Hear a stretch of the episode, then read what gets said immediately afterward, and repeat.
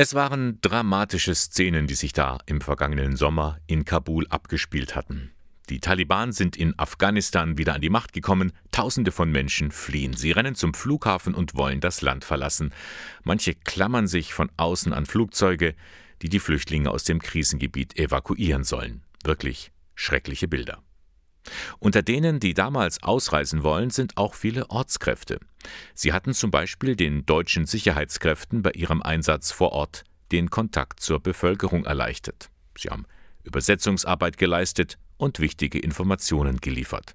Nun haben sie Angst um ihr Leben. Auch Fiosre Rasuli. Aber er schafft es nicht, zum Flughafen zu kommen. Darum versteckt er sich in der Stadt.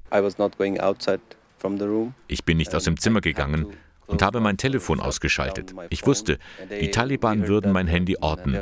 So hatten wir zu niemandem Kontakt. Mit seiner Familie macht er sich dann doch auf den Weg zur pakistanischen Grenze. Dort werden sie von den Taliban erst nicht durchgelassen. Er und seine Frau werden geschlagen. Actually, at the end of the day, they gave us the stamp of the exit, and rushing to the border. Am Ende des Tages haben sie uns tatsächlich rausgelassen. Alle stürmten über die Grenze. In dem Gewühl habe ich meine Kinder verloren. Das war wirklich hart für mich. Schließlich habe ich sie auf der anderen Seite wiedergefunden. So kamen wir nach Islamabad. Dort setzte ich mich mit der deutschen Botschaft in Verbindung und die hatte dann einen Flug für mich arrangiert. So ist Fiosri Suli mit seiner Familie Ende des vergangenen Jahres nach Eichstätt gekommen zusammen mit rund 60 afghanischen Ortskräften und ihren Familienangehörigen. Im ehemaligen Hotel Ratskeller sind sie untergebracht. Vieles ist neu und vor allem anders. Unterstützung bekommen sie dabei von Angela Müller. Sie ist Flüchtlings- und Integrationsberaterin bei der Caritas in Eichstätt. Ja, also der allererste Schritt war tatsächlich die Anmeldung beim Jobcenter, damit die Existenz gesichert sein kann sodass ja, der Lebensunterhalt in der nächsten Zeit gesichert ist, Anmeldungen beim Einwohnermeldeamt, bei den Krankenkassen etc. Also alles, was man hier so ganz dringend braucht, äh, um hier ein Leben zu starten. Jetzt geht es also erstmal darum, den Alltag zu bewältigen, Schritt für Schritt. Die Kinder gehen zur Schule, die Erwachsenen lernen Deutsch, sowie Ali Ahmad Hassani. Learning German is one of my uh, basic goals Deutsch lernen ist eines meiner grundlegenden Ziele. Jeden Morgen, wenn ich aufwache, denke ich, ich habe wieder einen weiteren Tag verschwendet. Darum muss ich als allererstes Deutsch lernen. Ich möchte aber auch die Gesetze hier kennenlernen und vor allem die Kultur. Denn ich liebe wirklich demokratische Länder. In Deutschland fühlt er sich sicher. Hassani ist erleichtert, dass er mit seiner Familie hier sein kann.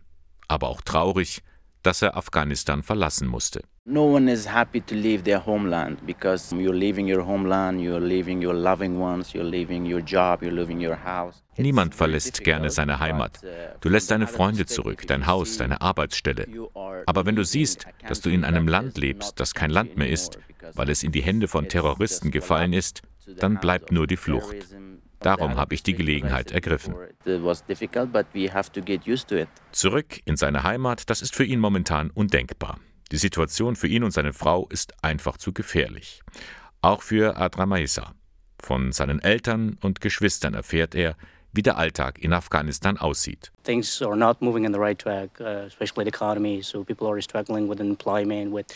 Die Dinge laufen verkehrt.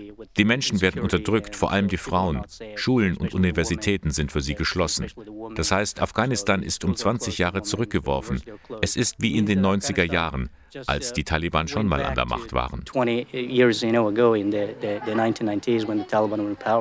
Und darum wird Deutschland auch weiterhin ehemalige Ortskräfte und ihre Angehörigen aufnehmen, damit sie hier eine sichere Zukunft haben. Es ist ein Neustart, aber einer, bei dem die Menschen positiv in die Zukunft schauen können, sagt die Caritas-Beraterin Angela Müller. Zum einen haben jetzt äh, diese angekommenen Ortskräfte eine gute Perspektive, vor allem auch im Vergleich mit anderen Geflüchteten, weil sie ja nicht durchs Asylverfahren gehen müssen. Das heißt, sie werden zeitnah auch einen Aufenthaltsstatus bekommen. Ähm, sie können hier bleiben, sie können recht schnell dann auch anfangen, sich private Wohnungen zu suchen und ja, ihr Leben tatsächlich hier aufzubauen.